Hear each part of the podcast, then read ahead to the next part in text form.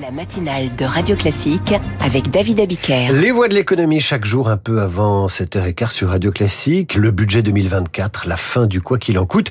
Des sujets pour l'économiste Anne-Sophie Elsif qui est votre invitée ce matin, Augustin. Bonjour Anne-Sophie Elsif. Bonjour. Vous êtes chef économiste du cabinet BDO France. Bienvenue sur Radio Classique. Alors, vous avez entendu cette question qu'on se pose depuis ce matin. Budget 2024 présenté aujourd'hui. 16 milliards d'euros d'économies annoncées.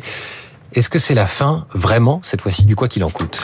En tout cas, c'est une tentative de mettre fin au quoi qu'il en coûte. C'est vrai, quand on regarde le budget de l'année dernière, hein, il y avait aussi des prétentions à baisser, à sortir de ce quoi qu'il en coûte. C'est vrai que la conjoncture ne l'a pas permis. Donc là, en effet, il y a des euh, réductions, il y a des économies hein, avancées par le gouvernement. Après, l'idée, ce sera, en fonction de la conjoncture internationale, hein, on l'a dit, un très fort ralentissement de la croissance, un contexte de haut des taux d'intérêt, de hausse des taux d'intérêt. Est-ce que le gouvernement pourra euh, vraiment en sortir? Et on sait qu'à chaque fois qu'on essaie de réduire une aide, c'est aussi très compliqué hein, économiquement, mais également aussi politiquement. Et on l'a encore vu euh, dimanche avec l'annonce d'un chèque euh, carburant. On mm. pensait que c'était terminé, et puis finalement, le gouvernement n'a pas réussi à faire euh, plier les distributeurs sur la vente à perte, donc on sort le chéquier une nouvelle fois? Tout à fait. Hein. C'est vrai que sur le carburant, on voit depuis un an toutes les aides qui ont été mises en œuvre. Alors bien sûr, on le comprend, hein, pour préserver le pouvoir d'achat, qui a été vraiment malmené notamment cette année. Le problème, c'est que c'est vrai que ces chèques hein, ont un coût énorme pour les finances publiques, que ça crée pas de valeur ajoutée. Là, c'est 500 millions pour le budget 2024. Alors vous allez me dire, ça paraît très peu par rapport à tout ce qui a été euh, euh, dépensé, mais tout de même, ça crée pas de valeur ajoutée. Et c'est vrai que c'est, euh, même en termes de pouvoir d'achat, bien sûr que ça en donne un petit peu, mais ça reste assez risible par rapport aux hausses que les, les, auxquelles les ménages ont dû faire face ces derniers mois. Alors pour ce budget 2024, le gouvernement table sur une croissance d'1,4%, un reflux de l'inflation à 2,6%. Est-ce que c'est trop optimiste? Alors non, pas forcément. Nous, euh, par exemple, dans notre euh, équipe, on a une prévision à 1,3. Euh, sur l'inflation, on est même en deçà. On est plutôt mhm. à 2,1% pour l'année prochaine. Pas forcément trop optimiste parce qu'il y a vraiment une stratégie qui est de conserver de la croissance économique. Donc l'idée, c'est on continue de faire des chèques, on continue d'avoir une politique budgétaire accommodante. Avec ça, les ménages vont continuer et vont plus consommer. Là, ce qui a été compliqué cette année, c'est qu'on a eu un effondrement de la consommation des ménages à cause de l'inflation. Mais quand on regarde le taux d'épargne des ménages, hein, en fonction du revenu disponible, on est à plus de 18%. Euh, c'est à peu près euh, donc le montant de la dette publique que les Français ont euh, sur leur compte, même si bien sûr c'est pas réparti de manière égalitaire. Donc il y a de l'épargne, les Français ne consomment pas parce qu'ils ont peur de la hausse des prix, et donc forcément baisse de la consommation, ralentissement de la croissance. Par contre, en effet, en ayant cette politique budgétaire, cette politique de chèque, eh bien on garde quand même un minimum d'investissement au niveau des exports aussi, on n'est pas trop négatif, et donc on a 0,9% par exemple cette année, alors que d'autres pays comme l'Allemagne sont euh, en récession, l'Italie croissance très très faible, le Royaume-Uni même s'ils sont pas dans la, la zone euro, euh, une croissance nulle.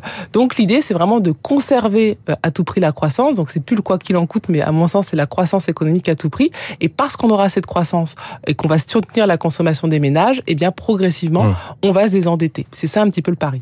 Alors Anne-Sophie Alsif, vous, vous l'avez dit, il y a certains dispositifs qui s'arrêtent d'aide mmh en cette période d'inflation, ça permet d'économiser 10 milliards mm. sur les 16 milliards d'économies de, de, ce budget 2024. C'est-à-dire qu'il n'y a que 6 milliards de véritables efforts de l'État, entre guillemets, pour réduire les dépenses publiques Oui, c'est vrai que là, on peut penser que c'est euh, assez faible. Alors pourquoi je pense également cette stratégie hein, C'est que l'idée, c'est de ne pas, euh, en effet, avoir un choc sur euh, les dépenses publiques trop importantes en très peu de temps. Et là, on voit, encore une fois, pourquoi? Parce que ça aura un impact récessionniste, ça aura un impact sur la croissance économique.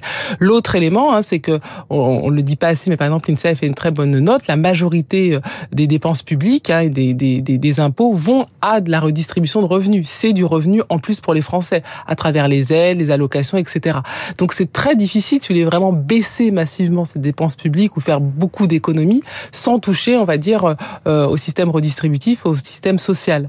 Donc l'idée, c'est de dire voilà, euh, on limite en tout cas ces dépenses, on essaie de faire quelques économies aussi pour montrer à nos partenaires européens qu'on revient vers un budget euh, plus vertueux, mais d'une manière assez ténue pour ne pas casser encore une fois la croissance économique. Oui, c'est un équilibre parce qu'il y a donc ces partenaires européens qui nous surveillent, mais il y a aussi les, agences de notation et on a intérêt à leur montrer que la France est sérieuse.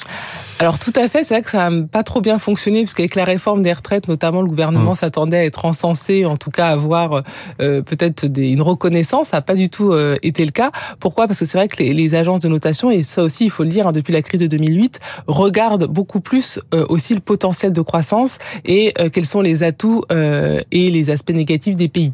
Et c'est vrai que dans le cas de la France, hein, on l'a vu au niveau de l'attractivité, de l'investissement, il y a plutôt une bonne dynamique. Il y a certains secteurs où on est quand même assez bon et on arrive à avoir ce, dynamisme. Par contre, en effet, le point faible, hein, c'est que tout ça euh, creuse la dette et le déficit public. Mais comme on a une trajectoire, on va dire, sérieuse, en tout cas de volonté de baisser euh, la dépense et de revenir euh, à un budget plus équilibré, eh bien c'est vrai que les agences de notation le prennent en compte, même si bien sûr, euh, voilà, on a été, on a été dégradé parce qu'aujourd'hui on est trop endetté, on a un déficit public encore trop important. Anne-Sophie Alcy, vous avez décrit donc ce délicat équilibre à trouver entre préservation du système social et sérieux budgétaire. Est-ce que dans cet équilibre, on peut faire tenir la promesse du gouvernement de ne pas augmenter les impôts d'ici la fin du, du quinquennat 2027 alors, à mon sens, ça va être compliqué. Ce qui se passe, c'est que je pense qu'ils n'ont pas essayé d'augmenter les impôts sur, on va dire, les grands impôts, l'impôt sur le revenu, mmh. l'impôt sur la société, etc.